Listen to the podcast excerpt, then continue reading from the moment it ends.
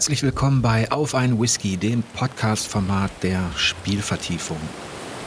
Heute ist das eine recht ungewöhnliche Folge, denn ich habe tatsächlich niemanden zu Gast, außer meiner Notizen und einem zwölf Jahre alten George Dickel, mein Lieblingsbourbon. Warum bin ich so vereinsamt? Das liegt zum einen daran, dass ich mal ausprobieren möchte, wie so ein Solo-Podcast ankommt, wie ich damit klarkomme, weil es natürlich schon ein bisschen bizarr ist, wenn man ganz alleine vor dem Mikro sitzt und auch so eine Gewöhnung voraussetzt. Auf der anderen Seite wollte ich aber auch erneut Bilanz ziehen. Ich habe das ja mal auf spielvertiefung.de gemacht nach dem, ich glaube, das war nach dem ersten Monat und wollte euch ja auch in Zukunft ganz transparent, offen und ehrlich darüber informieren, wie dieses Projekt läuft. Und da habe ich mir gedacht, vielleicht ist das mal eine gute Gelegenheit, so eine Art Logbuchformat auszuprobieren. Es kann auch sein, dass ich das mal irgendwann auskopple dass es ein eigenes Format wird. Aber jetzt sitzen wir hier zusammen, George, ich und ihr, und wir versuchen mal Bilanz zu ziehen. Ich habe mir eine Struktur überlegt. Ich möchte zuerst über das Allerwichtigste sprechen, das wären die Finanzen. Dann möchte ich in einem zweiten Teil auf die, auf die Technik eingehen, vielleicht auch ein bisschen auf, auf, auf das Layout und die aktuellen Probleme so im, in den Abläufen. Der dritte Bereich würde sich mit Formaten beschäftigen, die ich skizziert habe.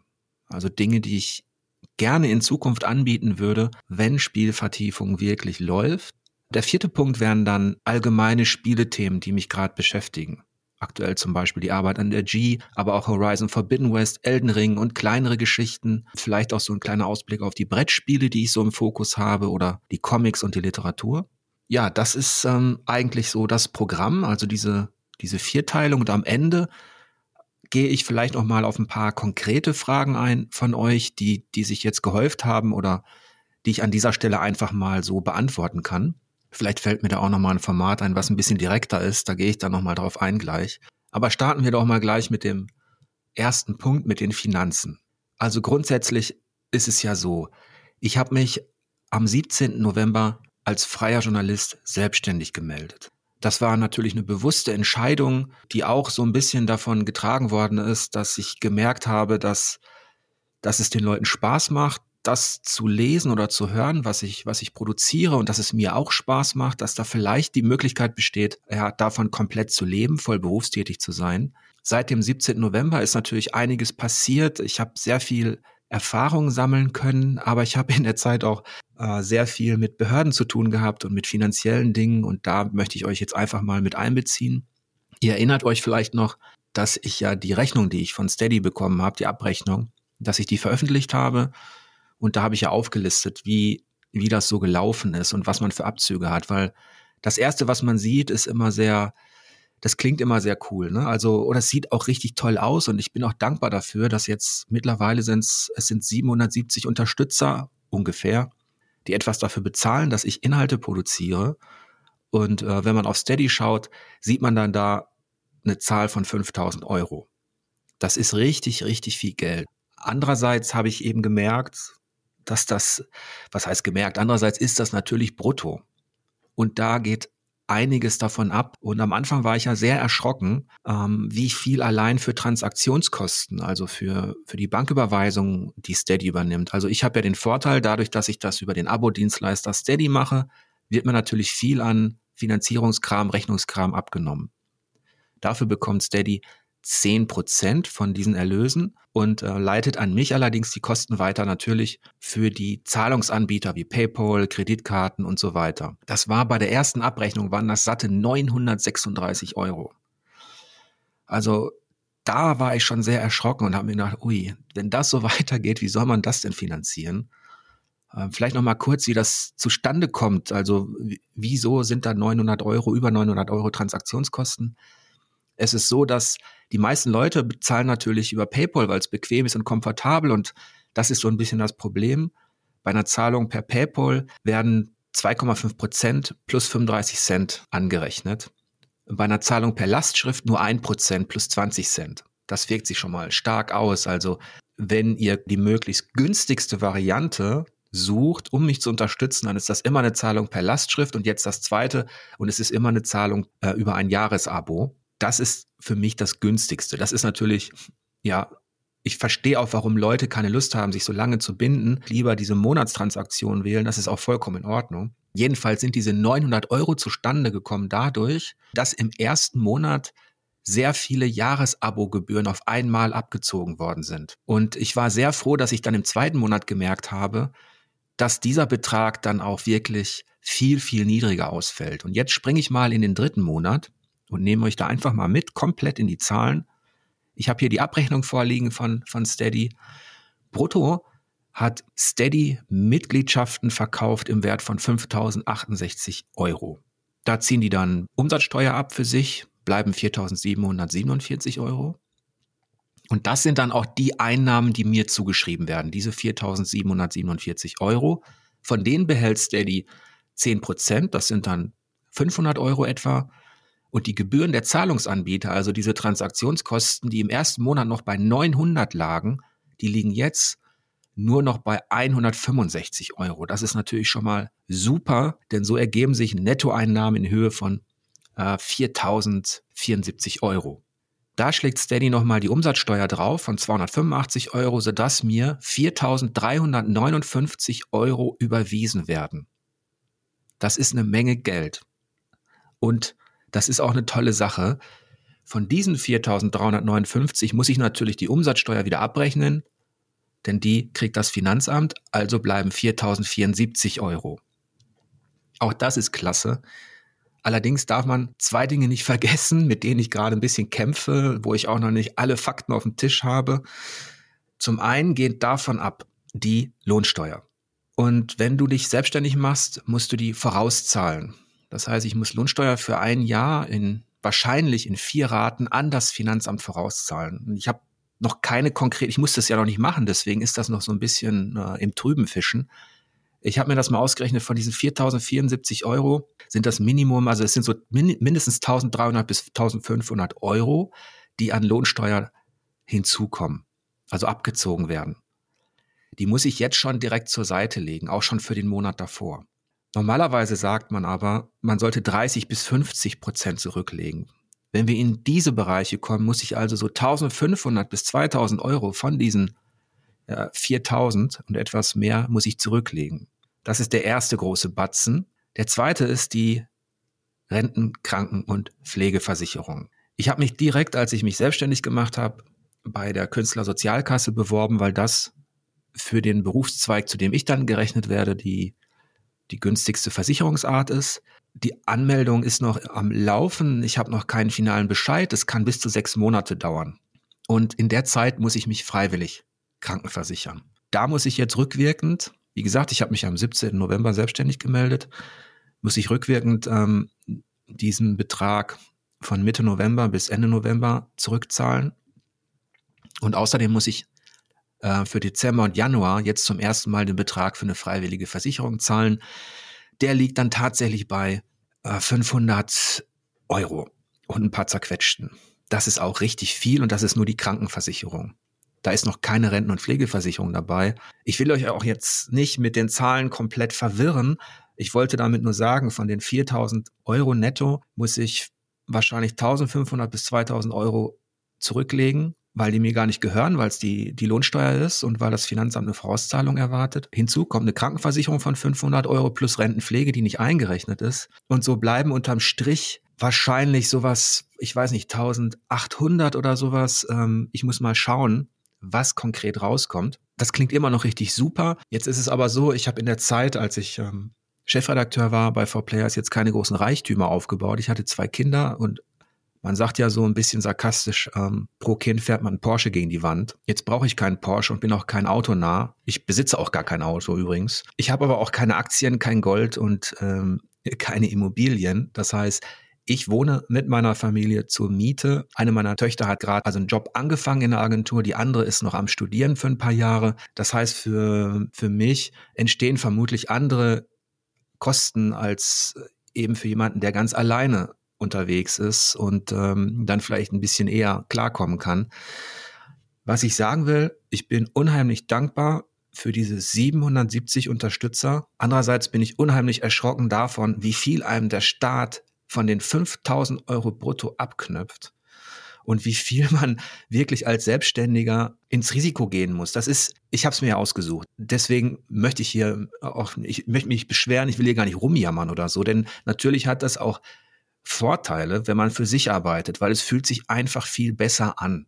Andererseits bin ich mir noch nicht sicher und damit möchte ich diesen, diesen Finanzteil auch abschließen. Ich bin mir noch nicht final sicher, ob das am Ende reicht. Was ich jetzt schon sagen kann, ist, es wäre illusorisch an dieser Stelle mit dem Gedanken zu spielen, jemanden einzustellen oder so. Was ich natürlich auch äh, gerne machen würde.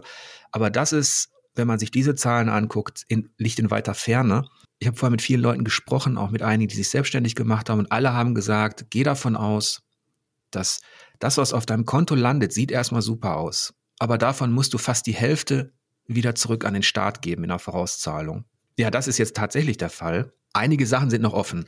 Sobald ich weiß, wie hoch der Betrag ist, den ich tatsächlich für Krankenpflege, Rentenversicherung bei der Künstlersozialkasse zahlen muss, kann ich viel besser rechnen, weil im Moment äh, mit diesen 500 Euro Krankenversicherung, die ich jetzt auch noch nachzahlen muss, ist das natürlich ähm, äh, tricky, weil da eben noch der Betrag fehlt für die anderen Versicherungen. Was ich auch noch nicht eingerechnet habe, ist eine Steuerberatung.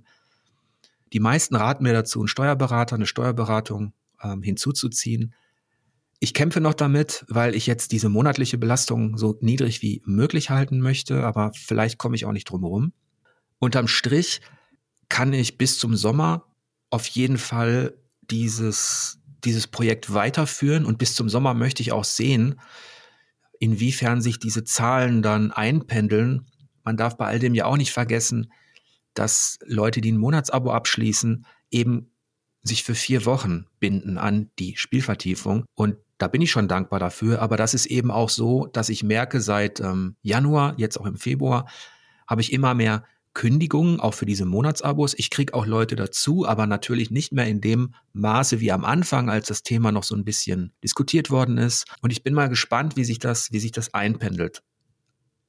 Ich möchte jedenfalls alles geben dafür, dass ich davon leben kann und dafür, dass ihr ja ein Magazin bekommt, mit dem ihr zufrieden seid, in das ihr gerne investiert, das euch einfach Spaß macht. Und da komme ich jetzt zum, zum zweiten Bereich, zum zweiten Thema, das ist die Technik die begeistert noch nicht so unbedingt. Ich bekomme aber auch Feedback, dass, dass Leute sagen, hey, die Seite sieht gut aus, läuft sauber, reicht mir. Ihr wisst ja, dass die aus zwei Teilen besteht. Ich biete mein Magazin Spielvertiefung über Steady an und ähm, befeuere die Webseite über Wix. Das ist ein Page-Builder. Warum mache ich das? Ich habe es mit WordPress versucht und kam einfach nicht zu Potter. Ich weiß, WordPress ist viel komfortabler, ist universeller, bietet dir viel mehr Möglichkeiten, aber ich habe irgendwann bemerkt, ich wollte endlich Inhalte produzieren und nicht rumfummeln an der Seite. Und da hat mir Wix tatsächlich geholfen, die Seite, so wie sie jetzt ist, wirklich relativ zügig zu erstellen. Außerdem haben die einen super Support. Immer wenn irgendwas schief lief, konnte ich da sofort jemanden auch ähm, ans Telefon kriegen. Der Nachteil ist, dass Wix und Steady nicht so wirklich harmonisieren. Das heißt, die Tools, die Steady anbietet, zum Beispiel der Login, dass es nur ein Login gibt, damit ihr als Steady-Abonnenten nicht euch bei mir registrieren müsst, bei Spielvertiefungen, dann nochmal freigeschaltet werden, das funktioniert leider nicht. Auch die Paywall von Steady funktionierte nicht zuverlässig auf Wix, deswegen habe ich die ja abgeschaltet ich habe auch diese kleinen Benachrichtigungen abgeschaltet, dass man sich registrieren kann. Ich hoffe, ich kann das noch besser synchronisieren. Der Status quo ist jedenfalls so, dass ich nicht ganz zufrieden bin und ähm, sehr viel manuell nacharbeiten muss. Das heißt, immer wenn sich jemand dazu entschließt, mich zu unterstützen als Monatsabonnent, dann muss ich ihm, dann schreibe ich ihm eine E-Mail, bedanke mich und sage ihm, dass es im Moment nötig ist, dass ich ihn manuell freischalte, damit er die exklusiven Bereiche Berichte und andere Dinge auf spielvertiefung.de lesen kann.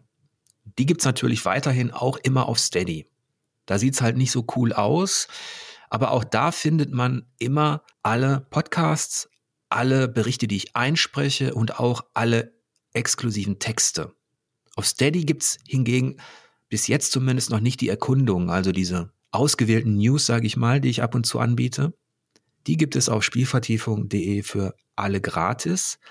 Jetzt hätte ich die Möglichkeit, mir dieses Gefrickel zu ersparen, indem ich Folgendes mache, indem ich sage, okay, ich schalte alles exklusiv auf spielvertiefung.de. Das ist halt nur ein Häkchen und dann muss ich nicht mehr diesen Bereich Berichte trennen von dem Startseitenblock und ich müsste nicht mehr diese doppelte Teaserung machen. Wie ihr wisst, ist es ja so, auf der Startseite von Spielvertiefung schreibe ich dann meist ähm, wie aktuell Kriegsspiele ab sofort in der Vertiefung zum Lesen und zum Hören. Dann klickt man da drauf und muss dann nochmal in die exklusiven Bereiche gehen. Und das mache ich halt aus der Not heraus, weil ich nicht einzelne Artikel exklusiv markieren kann, sondern immer nur komplette Abschnitte in über Wix. Wie zum Beispiel diesen Bereich Berichte. Das ist ein bisschen tricky. Ich habe mich jetzt so langsam daran gewöhnt, an die Abläufe. Ich weiß aber, dass das nicht optimal ist und ich ähm, überlege auch schon, ob ich irgendwann entweder, wenn Wix die Tools zur Verfügung stellt, dass es, dass es, ähm, dass es komfortabler ist, oder wenn Spielvertiefung tatsächlich so läuft, dass ich mal sagen kann, okay, ich investiere jetzt ein, 2000 Euro darin, dass mir jemand eine WordPress-Seite macht, die eben all das ein bisschen komfortabler bietet und die auch eine bessere Synchronisierung mit Steady hat. Also das ist so ein Punkt in, in der Technik, den ich, den ich mir für die mittelfristige Zukunft noch aufspare, um daran zu arbeiten. Was mich freut, ist allerdings, dass die mobile Seite und wenn ich in die Statistiken schaue, ich habe ja fast alles abgeschaltet an Statistiken, weil ich da aktuell, auch aufgrund meiner Erfahrung mit der, in der Vergangenheit, nicht so viel Bock drauf habe, sondern weil ich, mein Motto ist eher, ich versuche gute Inhalte zu machen und mich möglichst fernzuhalten von der Versuchung, auf Reichweite zu gehen, weil das ja auch nicht mein Ziel ist.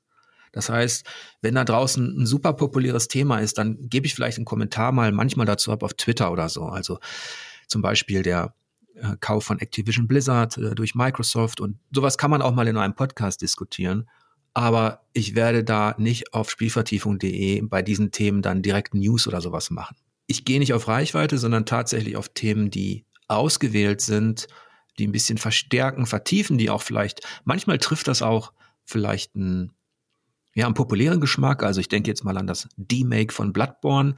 Das sind so Sachen, die interessieren mich aber auch persönlich und eben da draußen auch äh, vielleicht einige äh, Soul-Spieler. Die wird es immer wieder geben, aber eben nicht diesen also kein News-Staccato in dem Sinne. Da muss ich mal überlegen, wie das, äh, wie das in Zukunft weitergeht. Was auch noch eine offene Baustelle ist, die im weitesten Sinne zur Technik gehört, ist das Thema Logos. Meine Töchter haben viele Konzepte gemacht, aber wir haben es noch nicht hinbekommen, irgendwie wirklich ein sauberes, stringentes Logo für Spielvertiefung zu, zu designen. Vielleicht mache ich das so, dass ich einfach mal über, über Instagram oder so oder auch auf Spielvertiefung die aktuellen Konzepte ja zeige und dann mal schaue, aus welchem Konzept man dann letztlich ein finales Logo macht. Ich weiß, ein Logo ist jetzt auch nicht das Allerentscheidende, da ist die Technik viel wichtiger. Ähm, aber ich hätte schon gerne irgendeinen Wiedererkennungswert, auch ähm, für den Browser und so weiter. Und ähm, wie gesagt, aktuell ist das tatsächlich noch eine Beta und ich schaue mal, ob ich euch diese Skizzen, diese Konzepte, ob wir die einfach mal zusammen durchgehen. Und ja, jetzt im, ach so, zur Technik gehört auch noch Folgendes. Das wollte ich euch auch noch sagen. Ich habe hoffentlich das ist das Positive. Die Qualität des, also die Audioqualität einigermaßen stabilisiert. Da gab es ja so Höhen und Tiefen im Laufe von auf einen Whisky. Ich habe mir dann auf Anraten von Eike hin dieses Mikro hier, äh, diesen Rode Podcaster äh, geholt, das auch wirklich cool ist und gut abliefert. Dann habe ich, was auch ganz wichtig war, dann habe ich aufgehört damit über Audacity händisch alles an in Sachen Lautstärke, Tonalität anzupassen, sondern ich lasse jetzt alles, was ich aufnehme, einmal durch Auphonic laufen. Da habe ich dann ein Abo gebucht. Und das ist eine Software, die eben unter anderem die Lautstärke normalisiert, aber wie so ein Akustikzauberer im Hintergrund alles so ein bisschen glatt zieht. Das mache ich jetzt bei jedem Text, den ich einspreche und auch bei jedem Podcast. Und so langsam komme ich zumindest in diesem Bereich in einen Rhythmus. Ich bin natürlich noch weit, weit weg davon, äh, wirklich viele verschiedene Formate gleichzeitig zu wuppen und ähm, sammle immer noch Erfahrung damit. Ich habe zum Beispiel auch immer den gleichen Einspieler, also das Wellengeräusch. Ich habe mich jetzt daran gewöhnt, aber normalerweise müsste man wahrscheinlich für verschiedene Formate, also wenn ich jetzt ein, eine Rezension einspreche oder eine Vertiefung einspreche oder eben auf einen Whisky, da müsste man vielleicht unterschiedliche äh, Sounds haben. Danke an Michael Costa übrigens, der hat mir auch einen Sound zur Verfügung gestellt, den habe ich noch nicht genutzt, aber der ist eine super Überleitung. Zum dritten Punkt, das wären die Formate, die ich so ein bisschen anskizziert habe. Und Was mir Michael schickte, war das Geräusch einer Schatzkiste, die sich öffnet. Ich liebe ja das Geräusch aus Zelda, wenn sich die Truhen öffnen. Das hat sich stark eingebrannt. Und in meiner Schublade liegt noch ein Format, das ich Schatzkiste nenne, in dem ich alte, kostbare Dinge vorstellen würde aus dem Bereich Literatur, Comics, Brettspiel, Videospiel. Das wäre so ein bisschen Kontrapunkt zu der, zu den aktuellen Berichten. Da kann dann ein Klassiker meinetwegen wie Moby Dick könnte ich dort vorstellen. Ich könnte aber auch einen Comic wie Berserk. Da gab es auch Nachfragen. Und ja, ich lese Berserk und man erkennt ja auch einige Bezüge in der Souls-Reihe zu diesem Klassiker. So etwas meine ich damit. Da könnte man diese Dinge besprechen in dem Format Schatzkiste. Das ist eines, was ich skizziert habe. Das andere hatte ich eingangs erwähnt. Ein Solo-Podcast, das, was ich jetzt mache, zu irgendeinem Thema. Ich habe das schon ein paar Mal versucht, kam aber immer wieder im wahrsten Sinne des Wortes ins Stottern, wenn ich nicht wirklich ein klares Konzept hatte. Vielleicht ist es aber auch okay, also dass, dass so ein Solo-Podcast eher ein bisschen lockerer und weniger scharf formuliert daherkommt. Mal sehen. Da gibt's auch Möglichkeiten. Ich hatte auch schon überlegt, ein Format anzubieten, in dem ich etwas vorlese. Zum Beispiel aus, aus dem Homo Ludens, also aus diesem hm, Klassiker, in dem es darum geht, wie der Mensch, warum der Mensch spielt. Aber da muss natürlich zum einen braucht man die Rechte dafür, wenn man das wirklich durchziehen wollen würde. Und ähm, zum anderen ist natürlich auch die Frage, ob das nicht dann irgendwann zu langweilig ist, was vorzulesen. Also für euch. ähm, die anderen Formate, die ich gerade skizziere, ist, sind zum einen ist das ein News-Format. Ich hatte ja mit Eike im letzten Podcast so etwas versucht und da überlege ich mir, ob sich das lohnen würde, einmal im Monat, zum Beispiel mit Eike, wenn er Bock drauf hat, die wichtigsten News zu besprechen. Tatsächlich dann eben genauso etwas wie, wer hat wen gekauft, welche Spiele sind in Entwicklung und so weiter. Das ist so ein Gedanke, der, der mir vorschwebt. Das wäre ein mögliches Format. Dieses Logbuch, was jetzt noch Teil von Auf ein Whisky ist. Ich könnte versuchen, das monatlich anzubieten oder dreimonatlich. Und hoffentlich geht es dann irgendwann nicht mehr um die Finanzierung, sondern tatsächlich eher um die Themen, die, die man so planen kann. Ich könnte euch da auch ein bisschen mit einbeziehen.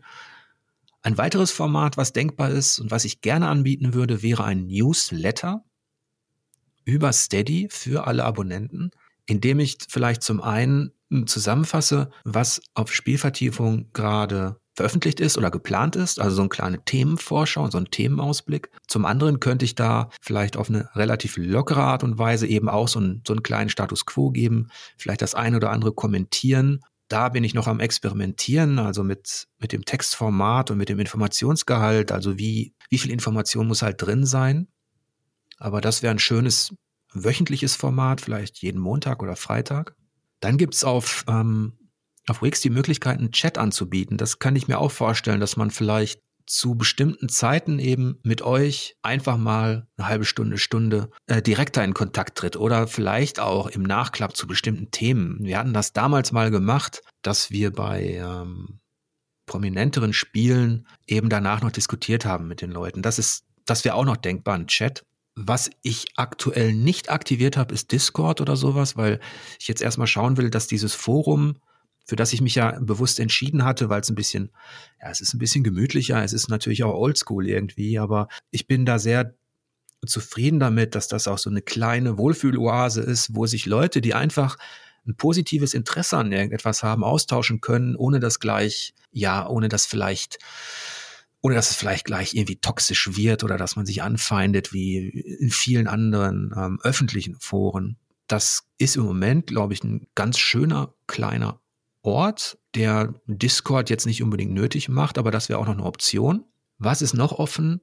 Das sind, nee, das eigentlich ist nichts mehr offen. Das ist, also das, was ich im Moment anbiete, sind ja an Berichttypen Vorschauen und Rezensionen sowie Vertiefung. Das sind die exklusiven Formate. Dann biete ich die Erkundung an. Was natürlich so ein bisschen aufwendig ist, was mir aber auch Spaß macht, ist, dass ich immer versuche, diese exklusiven Formate auch einzusprechen. So hat jeder eben die Möglichkeit, sich das rauszusuchen, was ihm besser gefällt, also lesen oder hören. Eine offene Geschichte ist natürlich noch Video. Da habe ich auch Anfragen bekommen, wann ich das mache. Aktuell spiegele ich bei YouTube ja nur die, die Podcast-Folgen auf einen Whisky und biete kein Bewegtbild an in dem Sinne. Ab und zu mache ich auf Spielvertiefung mal einen YouTube-Link rein oder habe da irgendwelche Bewegtszenen, aber das mache ich auch sehr selten. Und ja, natürlich ist das eine Möglichkeit, aber ich möchte eigentlich gar nicht in dieses riesige YouTube-Meer springen aktuell, weil zum einen zeitlich kann ich mir das nicht leisten und technologisch auch nicht, denn ich bin kein Cutter. Jetzt könnte man sagen, okay, du kannst doch einfach Spielszenen aufnehmen, die besprechen. Ja, vermutlich könnte ich mich da auch reinfuchsen, aber die würde ich wahrscheinlich viel lieber dann auf Spielvertiefung exklusiv anbieten, als mich diesem, diesem Moloch YouTube direkt, ja, nicht auszuliefern, aber äh, mich da reinzustürzen, weil da musst du wirklich, damit sie was bringt, musst du ständig produzieren, ständig in dem Rhythmus, den dir diese Maschine vorgibt. Und irgendwann kommst du dann in den Bereich, wo es sich dann vielleicht auszahlt. Und das kann auch sehr fruchtbar und befriedigend sein, aber die Energie, die man investieren müsste, müsste die würde voraussetzen, dass man sich fokussiert auf diese Videoproduktion. Das könnte ich alleine nicht, da bräuchte ich Hilfe. Und das ist aktuell für mich nicht zu finanzieren, aber wäre denkbar in Zukunft. Also, dass man dann eben zum Beispiel eine Videorezension hat oder auch die Geschichtsformate, da wurde ich auch gefragt, ob ich die wieder mache. Ich fange damit ja schon so ein bisschen an auf Spielvertiefung. Habt ihr ja gemerkt, dass jetzt bei den Kriegsspielen und so, dass ich dann tatsächlich auch recherchiere, in die Bibliotheken fahre oder eben das nutze, was ich zur Verfügung habe, um daraus ja etwas mehr zu machen als eben eine Erkundung. Das lässt sich natürlich in Videoform auch umsetzen, aber das waren auch bei uns damals die aufwendigeren Formate, für die ich Alice und Eike natürlich zwingend brauchte als Unterstützung. Aber denkbar ist es. Ja, damit kommen wir zum vierten Punkt zu den aktuellen Themen, die mich, die mich gerade so beschäftigen. Also ich bin gerade bis über beide Ohren beschäftigt als Chefredakteur für die Sonderausgabe der G. Da habe ich bisher noch nicht viel erzählt, weil ich das erst einmal ähm, hinter mich bringen will im positiven Sinne. Also es macht mir unheimlich Spaß. Es war auch eine, eine große Ehre für mich, als man mich fragte, ob ich Lust dazu hätte, diese Sonderausgabe zu managen als Chefredakteur. Und ich stecke jetzt noch mittendrin. Ich erzähle da noch mal konkreter was dazu, wenn das Ding wirklich fertig ist gerade jetzt sind wir halt in dieser finalen Editierphase. Wir finishen alles und das Ding soll am 3. März am Kiosk erscheinen. Und weil ich quasi bis nächsten Dienstag noch voll drin stecke und vielleicht auch noch einige Themen rausfallen oder vielleicht sogar noch was dazukommt, möchte ich jetzt noch nicht so ganz den Inhalt durchgehen. Was ich euch versprechen kann, ist, dass die G die G bleibt. Das war mir auch wichtig. Also diese Tradition als ein Spielemagazin der insofern besonderen Art, als dass man zum einen dieses coole Art-Design hat. Da könnt ihr sicher sein, dass das wieder erkennbar wird. Also visuell bleibt man der Tradition der G treu. Die hat ja auch einige Magazine beeinflusst, bis heute tatsächlich ähm, in ihrem Layout. Und zum anderen war das natürlich nie ein klassisches Review-Magazin mit Prozentwertung und so einem Kram, sondern hatte immer so diese Einteilung, ja, Spiele werden vorgestellt, aber der Schwerpunkt waren die Stories. Ähm, dann gab es noch ein paar Kolumnen. Diese Struktur wollte ich unbedingt beibehalten. Das ist, glaube ich, auch gelungen und ich bin sehr froh, dass es in dieser G eben auch wieder viel Spielkultur geben wird. Hintergrundberichte, Interviews, aber eben auch Dinge, die aus künstlerischer Perspektive, aus akademisch-historischer Perspektive, ähm, also da denke ich, könnt ihr euch vielleicht ein bisschen drauf freuen. Und ähm, ich bin auch sehr froh, wenn, wenn da alles im Kasten ist. Was mich aktuell ohnehin beschäftigt, ist Horizon Forbidden West. Das spiele ich gerade intensiv und dazu wird es natürlich auch auf Spielvertiefung was geben. Aber mehr dazu darf ich auch erst sagen, wenn es soweit ist. und natürlich ähm, gibt es da ein zweites großes Thema. Also der Februar ist ja voll von möglicher Unterhaltung da draußen. Also Dying Light ist ja, ist ja gerade erhältlich. Das ist natürlich für einige super interessant. Und dann wartet da draußen natürlich noch Elden Ring. Das dauert auch nicht mehr lang. Und der Februar ist, ist so richtig super. Also wenn man Spiele mag, wenn man, wenn man große Abenteuer mag, dann hat man in diesem Februar wirklich viel, viel Auswahl. Das freut mich auch, dass damit quasi viele Dinge wieder vorgegeben werden, über die man sprechen kann, die auch zum Diskutieren anregen. Und natürlich ist ähm, Dark Souls in offener Welt ein richtiger Magnet. Also das ist wie so ein, ein Ring, um sie zu binden. Ne? Das ist, alle reden drüber und es ist jetzt auf der einen Seite positiv, dass es, dass man sagen kann, die Souls-Reihe ist jetzt ja, Mainstream. Andererseits ist sie noch gar nicht so richtig Mainstream, weil sie eben auf der inhaltlichen Ebene sich sehr viel bewahrt. Also trotz des Erfolges bewahrt sich dieses Elden Ring eben auch in offener Welt sehr viel von dem, was zunächst nur ein paar hundert Leute zu schätzen wussten, die damals Demon's Souls gespielt haben. Aber das ist, äh, ihr merkt ja schon, da kann man stundenlang drüber reden und da werdet ihr bestimmt auch noch einige einige Fragen haben, wenn es dann, wenn es dann soweit ist. Und ich freue mich riesig drauf, dass das bald losgeht. Ansonsten habe ich auch sehr viel Themen in Sachen Brettspiel am Start gerade. Ich versuche die ja immer wieder einzuflechten. Ich habe Watergate gespielt, das ist ein historisches ähm, Zwei-Personen-Kombinationsdetektiv-Legespiel. Nicht Detektiv, ein Investigativspiel mit Kartentaktik. Das ist sehr interessant. Also der, die eine Seite spielt Nixon und die andere spielt die Journalisten, die ihn auffliegen lassen müssen. Ja, sehr cool, stelle ich bald vor. Dann habe ich noch hier Tsukuyumi. Da geht's um Gebietskontrolle. Eine riesige Box, die habe ich, da brauche ich erstmal ein bisschen Zeit dafür. Für Taktiker super interessant, spielt in so einem asiatischen Cyberpunk-Universum und hat sehr kreative taktische Mechaniken, eben was Gebietskontrolle, Eroberung angeht. Dann habe ich hier noch Clash of Cultures. Auch eine riesige Box. Ähm, ein Civilization sage ich jetzt mal ganz grob runtergebrochen, mit verschiedenen Völkern, wo man dann startet mit seiner Kultur und letztlich geht es darum, dass man sich durchsetzt. Was mich freut, ist, dass ich Endeavour da habe. So hieß ja das, ich glaube, so hieß das Flaggschiff von Captain Cook. Also ein maritimes Brettspiel. Da freue ich mich drauf. Das sieht sehr cool aus. Robin Hood habe ich da. Gott sei Dank. Das hatte ich irgendwann mal gesehen ähm, nach der Spiel, nach der letzten. Und das ist so ein altes Fable von mir. Ich habe ja auch einen Bogen und die Gestalt hat mich schon immer interessiert und das Spiel soll auch nicht so schlecht sein. Also von daher freue ich mich drauf, das vorzustellen und hoffe, dass es natürlich auch abliefert. Und dann wäre da noch irgendwann am Ende vielleicht eine Besprechung von Bloodborne denkbar, der Brettspielumsetzung, die im Gegensatz, glaube ich, zu der Dark Souls Umsetzung, die mir auch hinsichtlich der Bosskämpfe durchaus gefallen hat, aber dann so ein paar Defizite hatte, die glaube ich qualitativ drüber steht. Aber das ist das ist noch so ein bisschen offen.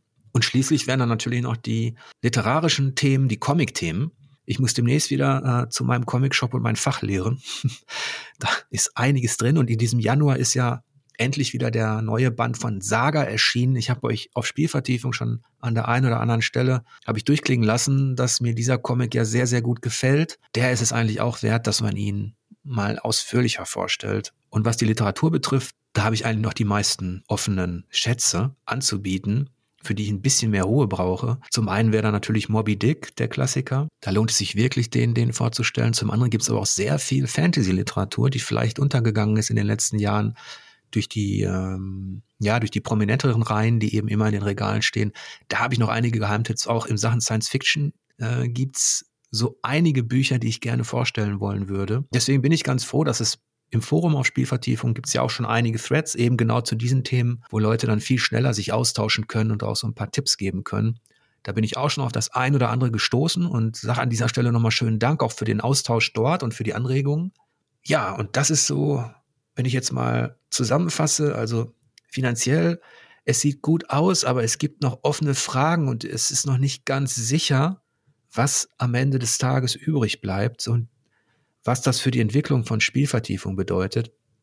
Ich gebe alles und werde euch auf jeden Fall auf dem Laufenden halten, sobald ich genau weiß, was ich für diese Künstler Sozialkasse zahlen muss und sobald ich auch genauer weiß, wie viel ich vorauszahlen muss an das Finanzamt. Die technische Seite wird erstmal so bleiben, wie sie ist, solange dieses Projekt eben nicht wirklich gesichert ist, kann ich natürlich nicht riskieren, jetzt einfach dann mal auf WordPress umzusteigen oder so, weil Dazu braucht man mehr Stabilität und das muss auch sinnvoll sein. Logos könnte man wahrscheinlich äh, risikofreier anbieten. Da überlege ich mir noch was, dass ihr vielleicht einfach mal ein paar Skizzen seht und ähm, vielleicht kriegt man das ja hin. Die Formate, die offenen, ich glaube, das waren jetzt schon so fünf, sechs Formate. Also man kann viel machen aus diesem Magazin. Ich muss natürlich auch gucken, in welchem Rhythmus das geht. Aktuell habe ich das Gefühl, dass es vom Inhalt her, von, also von der Vielfalt her, dass es so ganz okay ist und dass es auch mal nicht schlimm ist, wenn es so Phasen der Ruhe gibt. Denn man darf ja nicht vergessen, wenn ich sowas mache wie die Vertiefung der Kriegsspiele, das beschäftigt mich schon ein paar Tage am Stück, an denen ich dann auch nicht produktiv sein kann. Aber ich habe das Gefühl, das pendelt sich so langsam ein und ähm, das freut mich auch. Ja, und schließlich die, die aktuellen Themen. Ich werde demnächst mehr sagen zur G-Sonderausgabe, vielleicht auch auf Twitter oder Instagram ähm, oder auch auf Spielvertiefung. Da muss ich mal sehen, inwiefern ich das mache. Da will ich aber erstmal Ruhe im Kopf haben. Also da will ich alles eingetütet haben. Das muss komplett stehen, das Magazin. Was die weiterführenden Themen angeht, hatte ich vielleicht noch vergessen, zwei Möglichkeiten. Diese kleine Geschichte der Kriegsspiele war ja so ein bisschen eine Wurzel auch für weitere moderne Wargames, die ich ja gar nicht besprochen habe. Da könnte man noch mal drauf eingehen. Also welche Konfliktsimulationen, sogenannte Co-Sims und Co. gibt es eigentlich? Welche lohnen sich? Da gibt es auch eine große Vielfalt. Und keine Bange, das ist nicht nur was für Militaristen, die jetzt alles äh, in Uniform haben wollen, sondern es gibt auch unheimlich coole, in Anführungsstrichen, ja, abstrakte Wargames, wie zum Beispiel, das vielleicht noch ganz kurz, Gleichgewicht des Schreckens, Twilight Struggle, ist ein unheimlich geniales Zwei-Personen-Konfliktsimulationsspiel, das den Kalten Krieg nachahmt. Richtig, richtig gutes Zeug. Also das ist ähm, wirklich klasse. Das hätte ich eigentlich auch in der Schatzkiste vorstellen müssen, aber es kommt dann noch. Jetzt habe ich es gespoilert. Und ähm, was wollte ich sagen? Genau, und die andere, der andere Zweig, der ausgeht oder die, von dieser Wurzel der Wargames sind natürlich die Rollenspiele.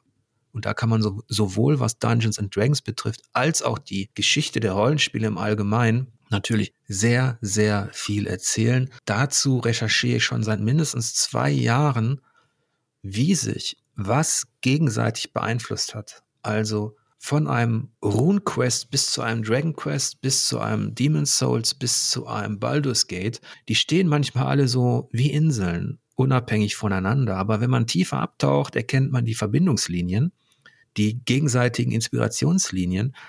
Und ich habe zum Beispiel auch erst recht spät rausgefunden, dass äh, Hidetaka Miyazaki, also der Schöpfer der Souls-Reihe, dass der damals äh, sehr angetan war, zum Beispiel von dem Pen-and-Paper-System RuneQuest, von dem man auch einiges vorfindet, letztlich. Er hat natürlich noch andere Inspirationsquellen gehabt, also auf der kunsthistorischen Seite, das ganze Gotische, also all das, was das europäische Spätmittelalter und die Renaissance auch so ausgezeichnet hat. Ähm, ihr merkt schon, bevor ich jetzt hier total den roten Faden verliere, falls ich den jemals hatte in diesem ersten Solo-Podcast, versuche ich mal ähm, zum Schluss zu kommen. Es sieht ähm, für Spielvertiefung.de gut aus. Ich bin sehr dankbar für jetzt knapp 770 Unterstützer. Noch ist das ähm, nicht, dieses Projekt nicht sicher. Das wird es wahrscheinlich auch nie wirklich sein. Aber ich hoffe, ich komme damit in einen Bereich, wo man dann eben mal irgendwann sagen kann, okay, jetzt kann ich mir auch Unterstützung holen. Da bin ich noch lange nicht. Deswegen versuche ich euch, ja, bis zu diesem Zeitpunkt so gut wie möglich eben alleine zu unterhalten. Ich hoffe, das ist mir einigermaßen mit diesem ersten Solo-Podcast gelungen und ich wünsche euch, gerade in diesem Februar, werdet ihr es nötig haben, lange Spielzeit und angenehme Bosse. Bis demnächst.